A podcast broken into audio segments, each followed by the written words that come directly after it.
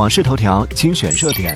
什么值得买 AI 问答机器人拟定于二零二四年二月底上线。超两万名京东一线客服全员平均涨薪超百分之三十，售价仅一千多元。华强北 Vision Pro 老板称，低价不丢人。最高法明确，禁养的烈性犬伤人，无论受害人有无过错，犬主承担全责。加拿大将外国人买房禁令延长两年，至二零二六年底。停留太空累计超过八百七十八天，俄罗斯五十九岁宇航员创造世界新纪录。